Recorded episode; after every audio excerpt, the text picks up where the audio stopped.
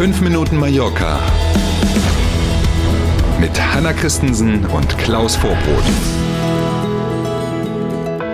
Sommer auf Mallorca. Schönen guten Morgen, 5 Minuten Mallorca. Schönen guten Morgen. Heute ist Mittwoch, der 24. August. Und heute denken wir mal fast ausschließlich an die, die Urlaub haben. Urlaub auf Mallorca ist nicht immer nur Strand und äh, Sonne und Meer. Heute haben wir drei Tipps für Sie, was man noch so unternehmen kann. Los geht's mit dem Inselchen Cabrera.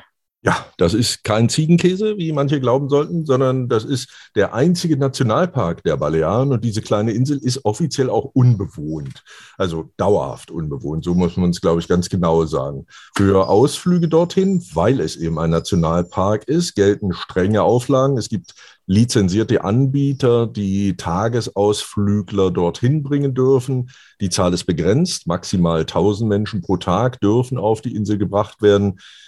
Wenn man da mal dort ist, dann gibt es ganz gut ausgeschilderte verschiedene Wanderrouten. Wanderwege, acht, ja. genau, Mhm. so äh, acht an der Zahl. Man kann natürlich auch dort super baden gehen. Man darf nicht fischen, also die Angel lässt man besser zu Hause, aber baden gehen kann man. Und es gibt ja auch noch gar nicht so lange so eine ganz kleine Herberge. Man darf also auch übernachten dort. Sechs Zimmerchen, das deutet also schon darauf hin, dass man sich besser vorher anmeldet und guckt, dass man tatsächlich auch ein Zimmer bekommt. Mhm. Die Boote, die nach Cabrera rüberfahren, die starten in Colonia de San Jordi.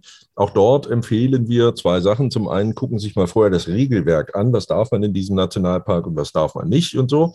Ähm, Und natürlich ist es besser zu reservieren. Den Link mit allen Infos und der Möglichkeit zum Reservieren finden Sie in der Beschreibung zu dieser Folge bei uns auf der Homepage.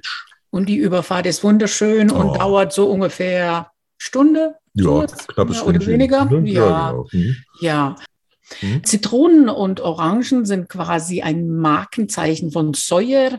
Mhm. Hierhin führt uns Tipp Nummer zwei, die Orangenfinca Eco Viñasa. die sich ja so ein bisschen auf die Fahne geschrieben hat, auch so, na, sagen wir mal, ökologischen Unterricht zu vermitteln. 18.000 Quadratmeter ist diese Ökoplantage groß und es gibt so eine Art Wanderweg, Trampelpfad, der da durch das Gelände führt und logischerweise gibt es da überall Orangen- und Zitronenbäume. Also immer schön aufpassen, dass man mit dem Kopf nicht gegen so einen Ast läuft, ähm, der vollhängt mit Früchten. In mehreren Sprachen gibt es da auch Infotafeln. Orange ist ja nicht gleich Orange. Da kann man dann lernen, welche Sorte ist das denn gerade. Man darf unterwegs übrigens auch probieren. Ähm, und es gibt geführte Touren dort. Da ist natürlich ein frisch gepresster O-Saft drin. Nicht nur das, gibt auch ein bisschen was für die Beißerchen dabei. Montags, Mittwochs und Freitags von 10 bis 14 Uhr ist für Besucher geöffnet. Eine Tour inklusive Verpflegung kostet pro Person 14 Euro. Kinder zahlen sieben. Und auch hierzu finden Sie auf unserer Homepage in der Beschreibung zur Folge heute einen Link. Da kann man sich anmelden. Da können Sie alles in Ruhe durchlesen. Tolle Sache, lohnt sich auf jeden Fall. Und unser Tipp Nummer drei ist das berühmte Kloster Juck. Das Kloster gilt ja auch äh, als das spirituelle Zentrum von Mallorca neben Randa und äh, dem heiligen Berg Bonany. Mhm. Ja, wobei man von äh, spirituell tagsüber nicht so furchtbar viel mitbekommt, weil es eben wirklich jetzt gerade im Sommer auch echt voll ist, jede Menge Mhm. los. Mallorca-Urlauber da, das ist eine ganz beliebte Tour, übrigens auch für die Kreuzfahrer, wenn die im Hafen liegen, dass man so einen Tagesausflug da zum Kloster macht.